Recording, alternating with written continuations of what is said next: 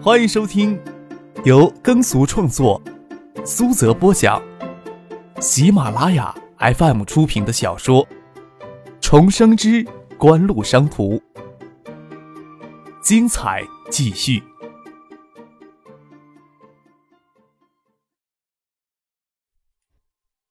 第六百五十八集。唐静站起来，帮张克将窗帘拉开，让落日余晖倾泻到房间里来。洁白的房间像骤然染上一层霞光。外面的人听到里面的说话声，门给人从外间推开。孙庆萌搀着他父母孙尚义的手臂，探头往里看，一脸的关切，问候的语气刻意淡了一些。推门走了进来，张克看着外间的沙发上还坐着他不认识的人，六十岁左右，脸上的皱纹很深。身上的中山装洗得发白，但熨的服帖。这时候也跟着站了起来，在门外不晓得要不要跟着走进来。翟伯伯吧。常可先辈坐了起来。丹青姐好了些没有啊？翟丹青的父亲是退伍军人，虽说只是小学毕业的文化，退伍后在当地农村当语文老师，也是相当的尽职，是性子脾气很硬的人。看到如此之多的之前在他世界之外的官宦巨臣们都态度谦和的跟他说话，心里多少还是有些慌然的。张志新站了起来，扶了翟丹青父亲手臂一把，说道：“老哥，一起进来坐一坐。”走进来跟张克说道：“陶进书记啊，刚刚走，没有叫醒你，你感觉好了些没有啊？”“啊，好多了。”张克心想，省委书记陶进过来之前应该没有招呼一声。这事压后再说。他这一觉要睡到太阳落山，不晓得要错过多少人的探访，也没有放在心上。他站起来，握住了翟丹青父亲的手，问道：“伯母在丹青姐那儿吧？咱们去丹青姐房里看一看。”走到隔壁的病房，大家都在外间等着。原来翟丹青母亲与魏兰在房间里帮翟丹青擦洗身子。父亲这时候走过来，告诉张可：“市局打来的电话。”昨天逃脱那个人刚刚向警方自首了。事情发生后，何启云毫不犹豫的就调动马连街、湖东街等地派出所及分局的警力抓捕逃犯，及时封锁了进出雁归湖区域的道路，深夜过境车里都严加盘查，就怕这边真闹出人命，再给逃脱就很难交代了。罗军指示市局接手以后。市局更是从华东区分局以及市局调动警力，更加大范围的加强对火车站、长途车站、码头、机场及高速路、国道等路口的盘查力度。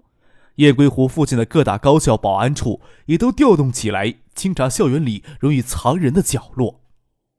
逃脱的那个人躲藏近二十小时以后，看到了没有逃出建议的希望，迫于搜捕的压力。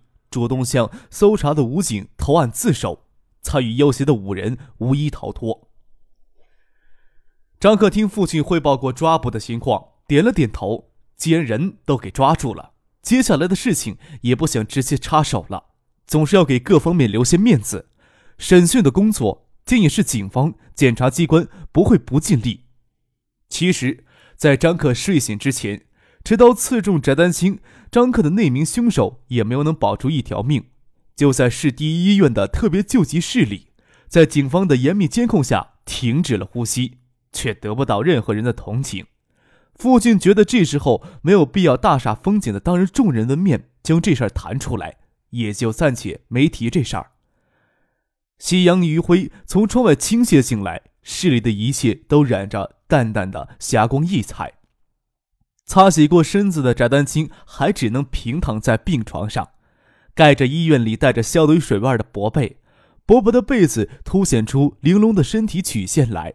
白皙的双手放在被子上，一只手还挂着点滴，脸色要比清晨好看一些，眼睛也恢复了一些神采，只是眼睛有意无意的闭过去。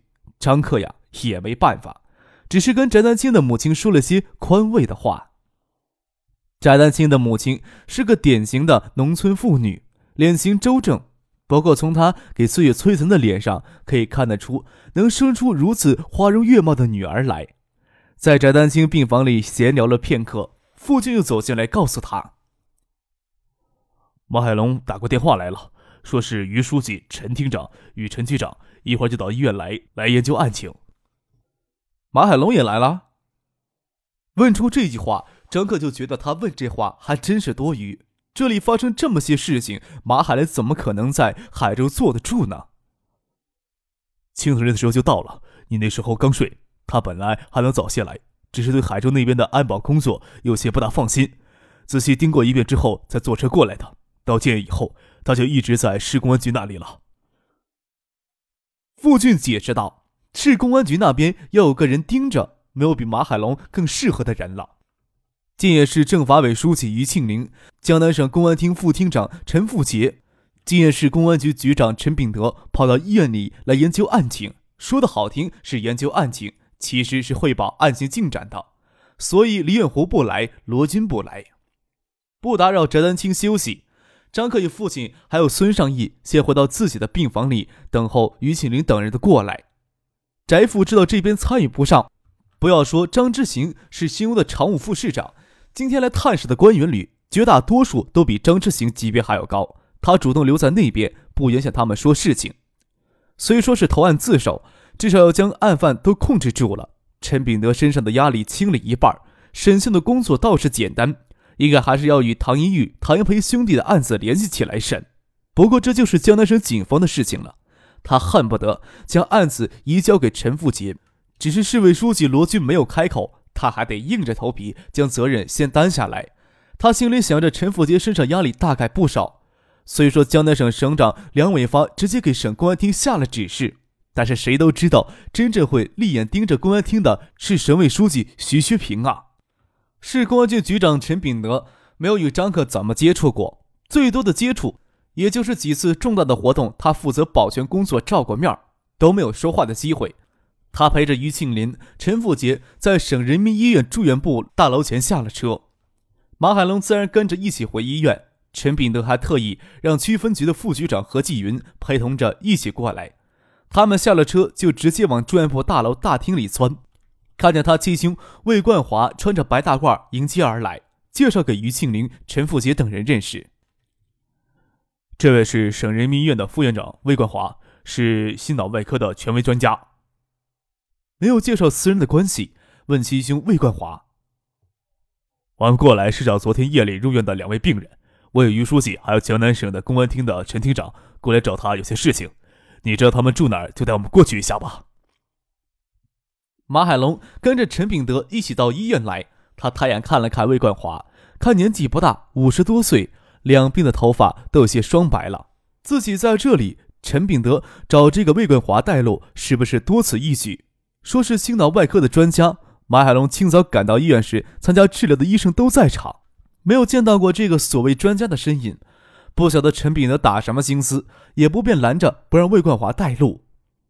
魏冠华当然知道昨天深夜入院的那两名被锐器刺伤的男女住哪里。今天呀，还想找机会接触一下，但是他确实不知道张克的身份。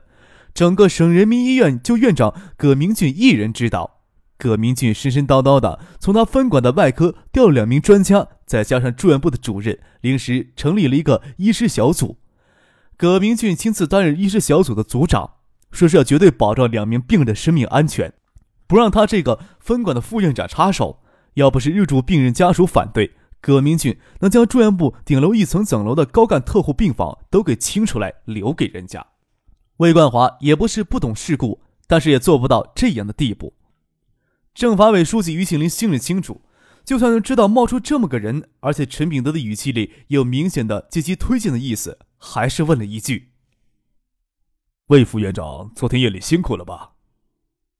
魏冠华微微一愣，才说道：“昨天下午呀，连做两台手术，这里呀就没有帮上忙。昨天夜里受伤的男女给送来急救时，省政府秘书长陆文夫也亲自赶过来打招呼。魏冠华虽是外聘的副院长，他才是省人民医院最优秀的心胸、心脑外科领域的专家。只不过他昨天下午连续动了两台大手术，直到昨天夜里九点钟结束才回到家里。”接到电话时，整个人精疲力竭。听见住院医师汇报有没有特别的危险，即使省政府秘书长赶过来打招呼，即使知道伤者的身份很重要，他也没有赶回医院来。既然没有生命危险，他甚至没有再通知谁可以从家里赶回医院，就让住院医师负责了抢救，倒是错过了与张克接触的机会。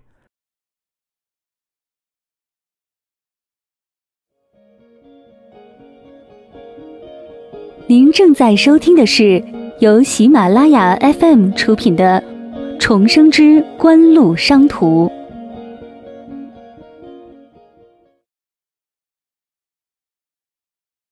早晨以后，院长葛明俊就亲自接手了治疗工作。哈，这样啊。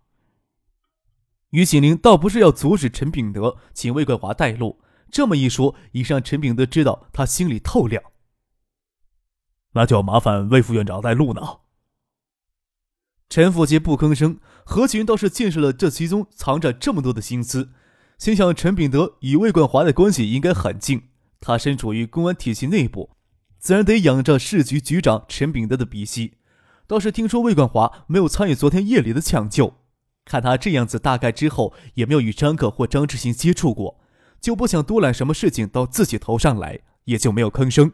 魏冠华一边带领着于庆林、陈炳德往里走，一边拿出手机来打电话：“小王啊，我约等一个病人，大概在半小时内赶到医院。他们要是提前过来，你帮我接待一下。对，呃，就是之前组织大家分析的那个特殊病例。”挂了电话，抱歉的跟于庆林等人笑了笑。到住院部大楼顶楼，电梯门打开，漂亮、给人很干净的感觉的魏兰拿着手机站在电梯门外等着电梯。看着马海龙与魏文华等人站在电梯里，光说领人过来了。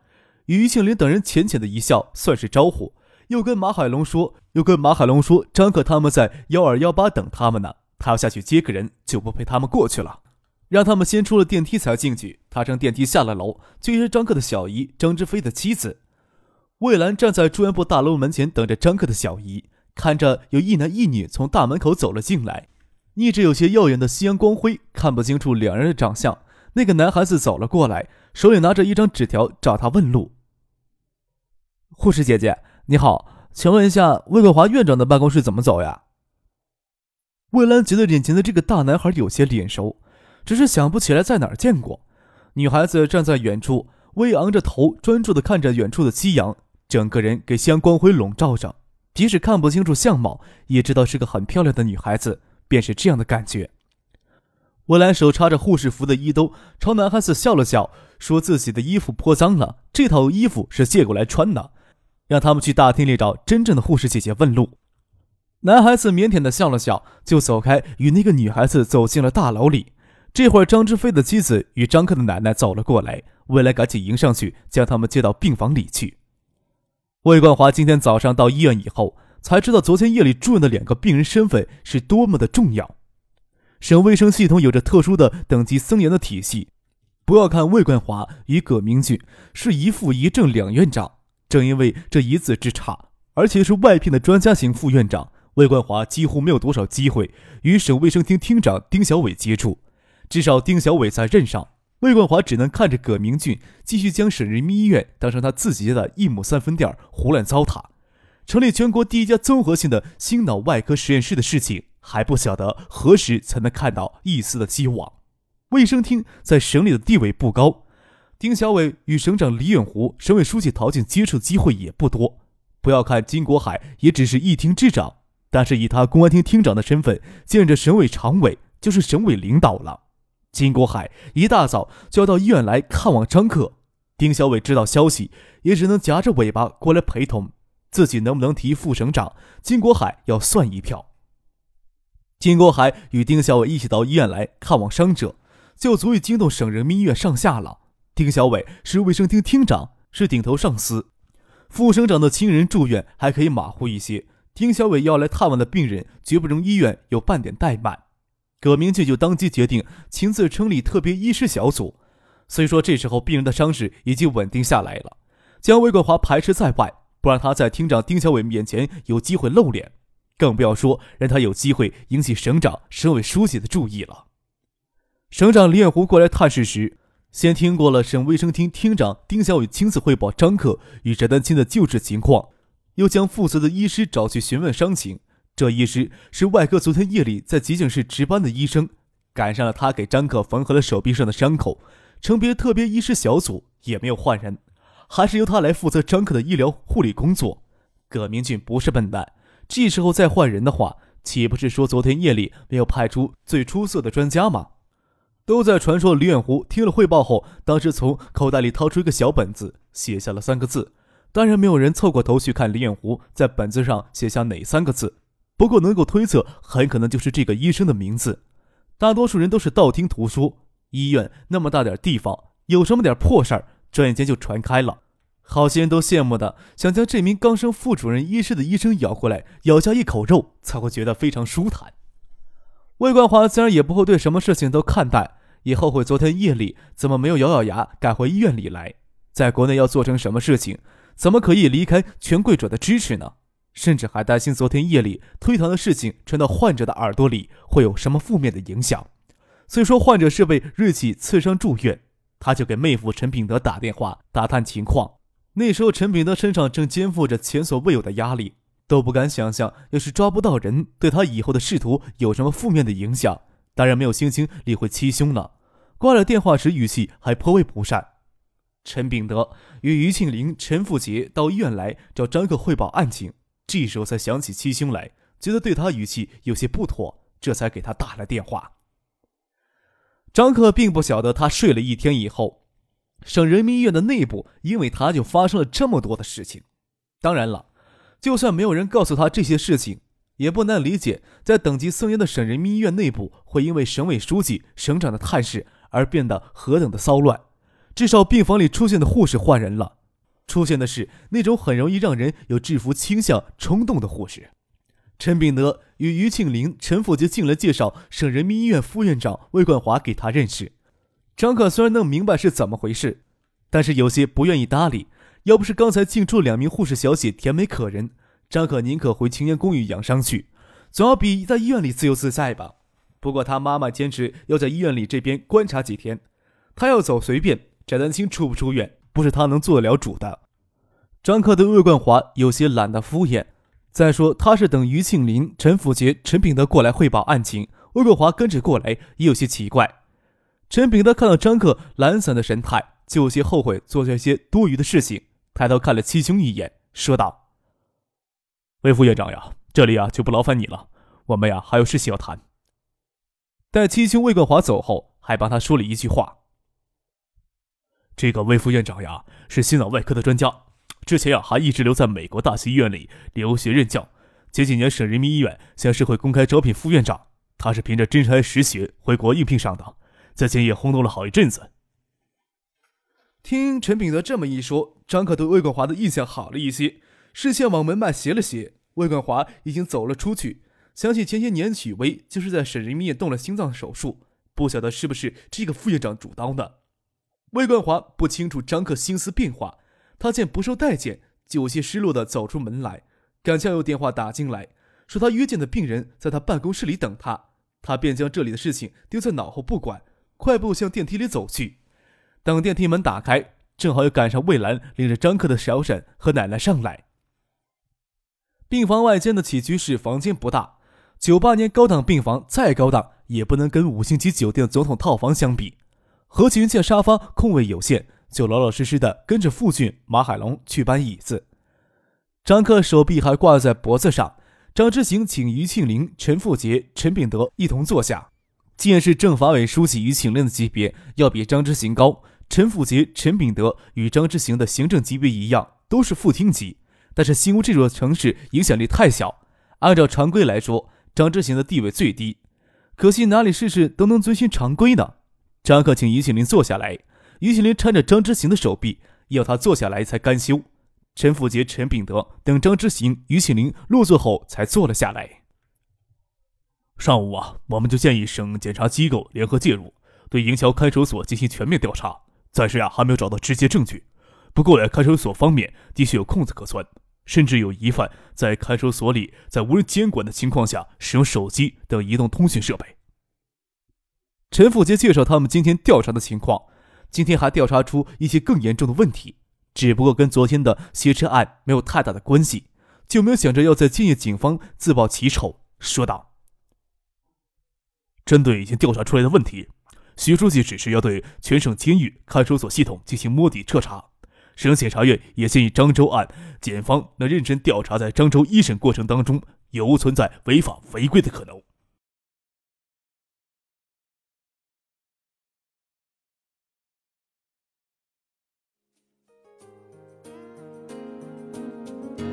听众朋友本集播讲完毕感谢您的收听。